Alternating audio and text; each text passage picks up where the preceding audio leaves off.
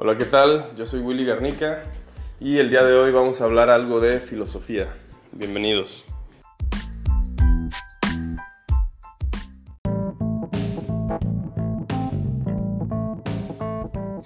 El día de hoy vamos a hablar sobre quién fue Immanuel Kant, este gran filósofo perteneciente a la época de la filosofía moderna. Vamos a platicar cuáles fueron sus principales ideas, aportes a la filosofía hoy en día y cómo es que su reinterpretación del conocimiento y la razón hacen que situaciones filosóficas terminen siendo uno de los puntos de inflexión más importantes en la historia.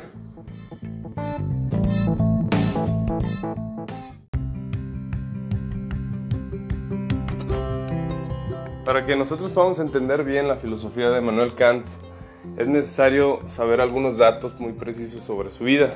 Él nace en el siglo XVIII, en la Ilustración, en un reino llamado Prusia, que hoy en día es eh, gran parte del territorio alemán. Y hago referencia primordialmente a la Ilustración porque todos sabemos que la ilustración es este proceso previo a la Revolución Francesa donde el conocimiento se hizo accesible a la mayoría de personas en, Europa y en diferentes lugares, ¿no? sobre todo en Francia donde inicia, pero que también se vio muy activo en Inglaterra y Alemania. Y este movimiento cultural e intelectual pues eh, sustenta bases muy importantes dentro de lo que fue la revolución científica. Y entonces como se generó muchísimo conocimiento e ideas nuevas, a este siglo también lo vamos a conocer como el siglo de las luces. Y es por todo esto entonces que es bien importante que entendamos el contexto social y cultural en el que Manuel Kant nace y crece y se desarrolla para entender mucho de sus ideas, porque él es el padre de este movimiento filosófico que conocemos como el criticismo y también el precursor del idealismo alemán.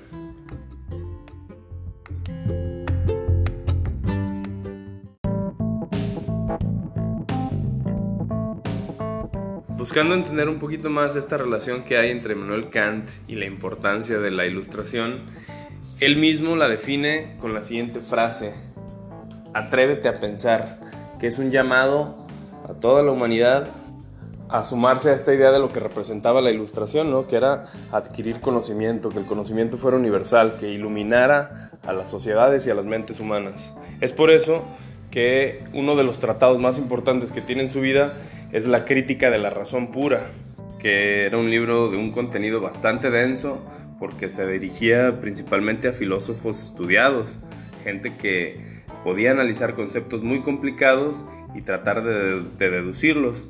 En, esta crítica de la razón pura se investiga la estructura de la razón, cómo razonamos, cómo entendemos, cómo comprendemos. Y entonces uno de los postulados esenciales a los que habla Kant es que la ciencia va avanzando y adquiere conocimientos o descubrimientos sobre los cuales determinado grupo de científicos está de acuerdo y lo considera como algo, una verdad o algo establecido. Pero empieza a observar que en la metafísica no ocurre el mismo proceso, que es algo distinto, que caminamos con ideas y percepciones y entendimientos y posturas que son diferentes y hasta contradictorias algunas con otras. Entonces aparece con una idea bastante sorprendente para este momento al plantearse la siguiente pregunta. Dice entonces, ¿la metafísica la podríamos considerar como una ciencia o no? Porque pues nosotros tenemos la concepción tradicional de entender las ciencias como el estudio de las cosas que podemos ver y palpar y experimentar. Sin embargo, la metafísica, a diferencia de la biología, por ejemplo, la entendemos como una parte de la filosofía que trata del ser, sobre sus principios, sobre sus propiedades, sus causas primeras, casi prácticamente en la definición de filosofía en sí misma. Y entonces se vuelve fundamental estudiar el propio concepto de ciencia en sí para decir, a ver, vamos desde el punto de partida tenemos que entender y tener muy en claro y presente qué es una ciencia y luego veremos entonces que los juicios que haga, en particular la metafísica, considerarlos como juicios científicos o no. Y para esta parte de aquí en adelante te voy a pedir que pongas muchísima atención y estés bastante concentrado porque este viaje va a estar bueno.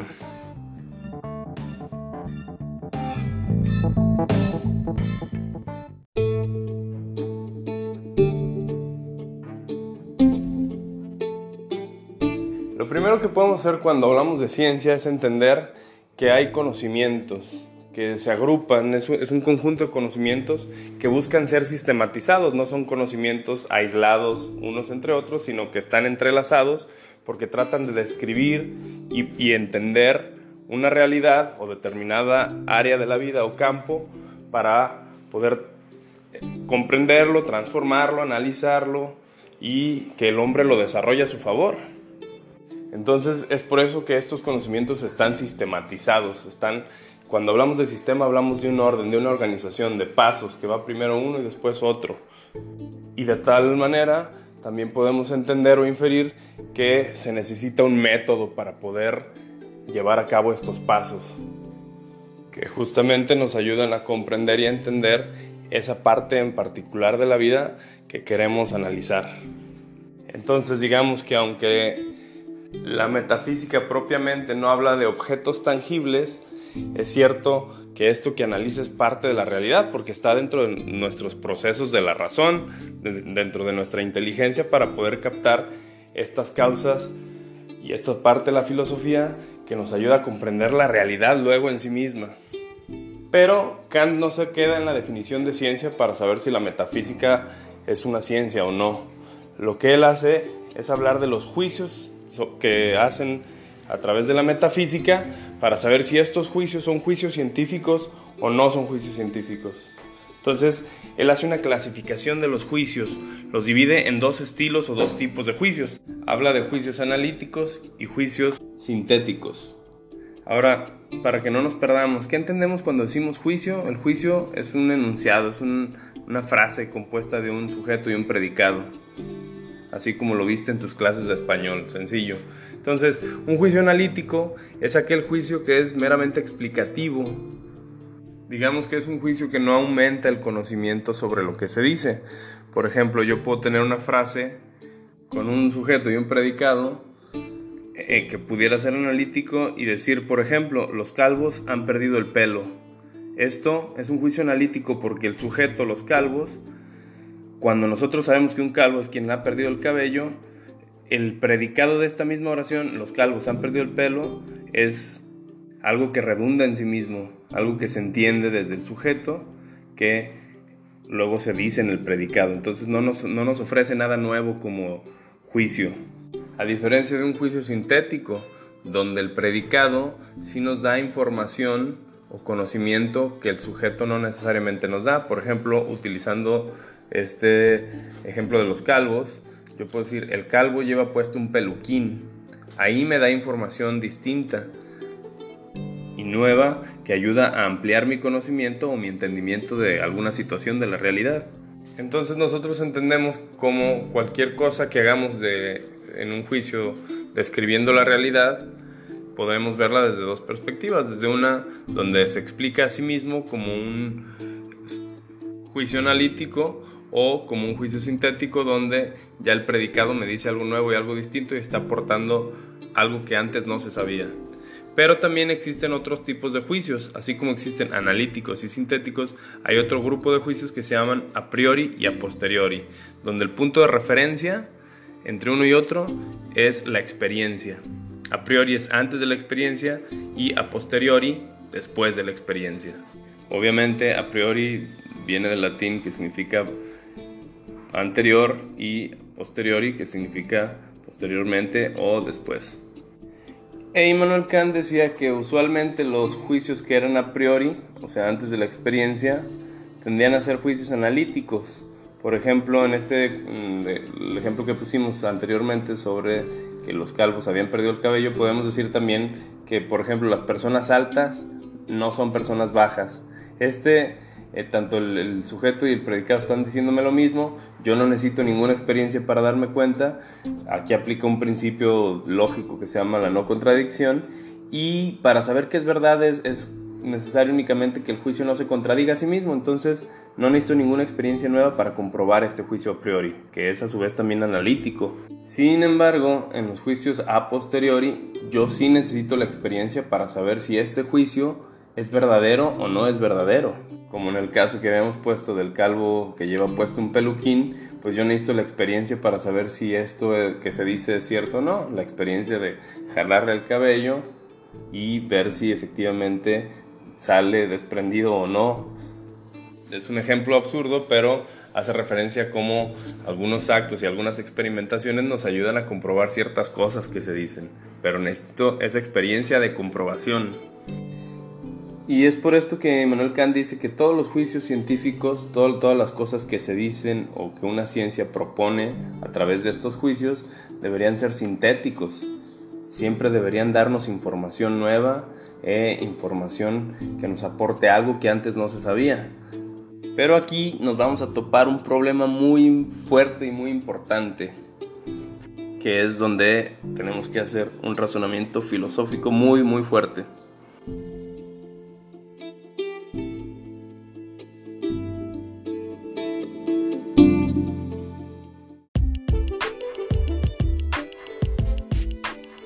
El gran dilema filosófico que presenta entonces Kant es el siguiente. Él dice que los juicios deberían ser sintéticos, todos los juicios que hacen las ciencias deberían ser sintéticos porque de tal manera nos aportarían algo nuevo, ¿no? El predicado nos dice algo que el sujeto no nos dice en sí mismo. Sin embargo, una característica esencial de la ciencia es tener juicios a priori. ¿Por qué? Porque yo no necesitaría de la experiencia para comprobar lo que digo. Es decir, la ciencia está creada para generar conocimientos que sean universalmente aceptados ya pasaron por un método, de comprobación, el cual ya no necesita ser comprobado nuevamente. Entonces un juicio sintético, necesariamente cuando me dice algo nuevo, pues para que no quede en duda yo tendría que comprobarlo. Y esto generaría que los juicios que se hacen de las ciencias, si todos van a ser sintéticos, necesitarían estarse comprobando todo el tiempo, entonces nunca llegarían a ser a priori, que quiere decir que nunca llegarían aceptados y digamos que no tendría razón de ser ninguna ciencia. ¿Para qué queremos una ciencia que todo lo que diga tenga que ser puesto a comprobación? Deberían ser conocimientos a priori. Ese es el gran dilema en el cual filosofaremos. Y entonces ante este gran dilema que nos presenta Kant, inteligentemente y muy vivillo, lo que hace es plantear la siguiente fórmula para responder a este dilema. Él dice que la fórmula de los juicios que hacen las ciencias deberían ser juicios sintéticos y juicios a priori. De este modo, serían juicios que aumentaran nuestro conocimiento, siendo universales y sin admitir apelación alguna. Así ya no tendríamos que estar recurriendo a la experiencia para comprobar si son veraces o no. Ya por sí mismos nos darían conocimiento nuevo que ya no sería necesario aplicar algún método para su comprobación. Y pone como ejemplo el siguiente juicio. La línea recta es la distancia más corta entre dos puntos. Aquí vemos que es un juicio sintético porque el predicado no está contenido dentro del sujeto y además es un juicio que no requiere comprobación. Se sabe y se entiende que siempre la distancia más corta entre dos puntos va a ser la línea recta, invariablemente. Y aquí Kant se percata de que entonces la metafísica como ciencia es imposible, no puede darse, no podríamos nosotros encontrar este tipo de juicios, ya que no podría haber verdades absolutas en este, en este campo para su entendimiento y su razón. Sin embargo, dice, a pesar de que es imposible como ciencia, es inevitable como una tendencia, es decir, el ser humano tiene una inclinación natural a plantearse estos cuestionamientos que lo ha hecho desde que tiene uso de razón e inteligencia. Nosotros siempre hemos querido saber cosas que están más allá de los límites de nuestro entendimiento y de nuestra propia razón.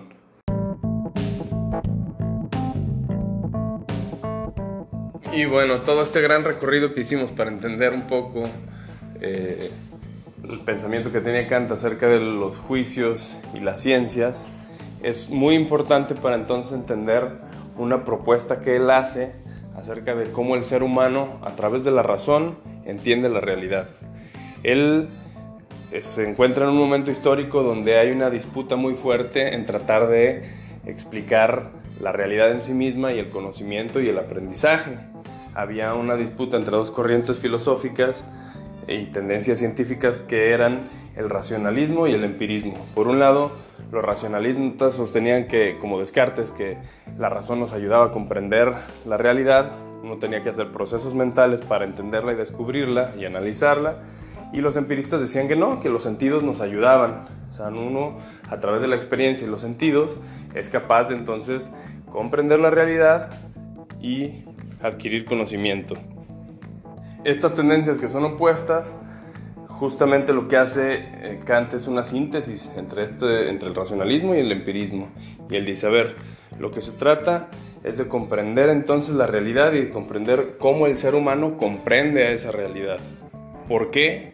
Porque si bien es cierto lo que dicen los racionalistas, que nuestros sentidos nos pudieran engañar y no podríamos comprender la realidad en sí misma, también es importante entender que la razón tiene papel importante y fundamental para comprender la realidad. Yo a través de mi inteligencia necesito conocer las cosas. Pero también es cierto que los sentidos es el medio en el cual yo las comprendo. Yo soy un ser vivo que interactúa con la realidad y en esa interacción pues necesito son los medios de los que me valgo para entenderla, entonces no puedo excluir ni una cosa ni otra. Y pone un ejemplo muy fácil para describir este ejemplo, ¿no? Suponiendo que yo tengo una pelota de color rojo, yo la puedo percibir como este color. Sin embargo, un perro, de acuerdo a sus características físicas, sus ojos no le permiten ver los colores. Él lo ve en escala de grises. Y si ponemos este ejemplo en otro animal, por ejemplo en una abeja, la abeja ve tonos ultravioletas, entonces pudiera verlo en negro o hasta en otra gama de colores que nosotros como seres humanos somos incapaces de percibir. Entonces surge una gran cuestión y una gran duda. ¿De qué color es realmente esa pelota? A lo que Kant responde, pues que entonces los objetos que se presentan en la realidad se llaman noúmenos y son de unas características determinadas, sin embargo, nosotros a través del fenómeno comprendemos a los noúmenos. ¿Qué es el fenómeno? Es la capacidad de interpretación intelectual sobre el objeto, es decir, cómo lo interpreto o cómo lo comprendo o cómo lo entiendo, cómo soy capaz de percibir la realidad a través de mis capacidades e intelectos y habilidades físicas que son dotadas pues, por naturaleza. Entonces la pregunta aquí ya no sería en nivel filosófico si es que puedo comprender la realidad. Más bien la cuestión sería para Kant cómo comprendo la realidad. Cómo es que los fenómenos, o sea, este, eh, todo esto que ocurre en mi cabeza y en mi intelecto y en mis sentidos para interpretar la realidad, es que me la describen pero ya no sería entonces plantearme si es que existe o no existe la realidad, como había ocurrido desde el evento histórico que conocemos como la disputa de los universales, más aún cuando eh, ocurrieron muchos fenómenos históricos en esta época de la modernidad, como el descubrimiento de América, el giro copernicano, cuando nos damos cuenta que la Tierra gira alrededor del Sol también, que existen otros continentes, otras culturas, otras maneras de pensar, y muchos de los postulados científicos se van cayendo de los que habían estado presentes como verdades absolutas por muchísimos años en la historia. Entonces lo que él propone es el conocimiento crítico, que es la suma de la experiencia sensible, o sea, cómo nuestros sentidos nos ayudan a comprender la realidad, pero también sumarle a esto los conocimientos que nosotros adquirimos a través de la razón, no únicamente la experiencia. Y aquí se abre una brecha bien importante entonces en decir, ¿cómo interpretamos esto que señala Kant? Quiere decir que entonces cada quien percibe la realidad desde una manera y la realidad en sí misma como es o como de la forma que sea, tal vez nadie podría tener la autoridad moral para decirnos cómo es. Lo único que podríamos hacer son acercamientos o aproximaciones a tratar de entenderla según nuestra inteligencia nos da. Lo cual pues vuelve a este punto donde hablábamos anteriormente sobre el subjetivismo que fue gestándose desde hace siglos atrás, que es lo que genera hoy en día que nosotros podamos malinterpretar muchas de estas ideas o interpretarlas a nuestro favor para decir entonces que cada quien tiene su concepto de verdad, cada quien entiende la realidad y a menos de que se nos demuestre lo contrario, podríamos decir que nuestra verdad es la que impera y podría coexistir con otras verdades, lo cual de repente choca un poco con lo que podamos ver en la realidad.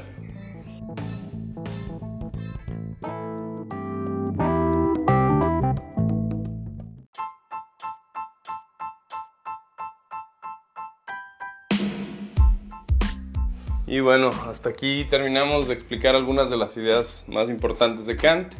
Lo importante es que las comprendas, las entiendas, las puedas analizar y hagas tus propias conclusiones para filosofar un poco. Muchas gracias por escuchar y hasta la próxima. Quiero hacer un agradecimiento especial a Daniel Rosende y Unboxing Philosophy por la información y conocimiento que me ayudaron a sintetizar el capítulo de hoy.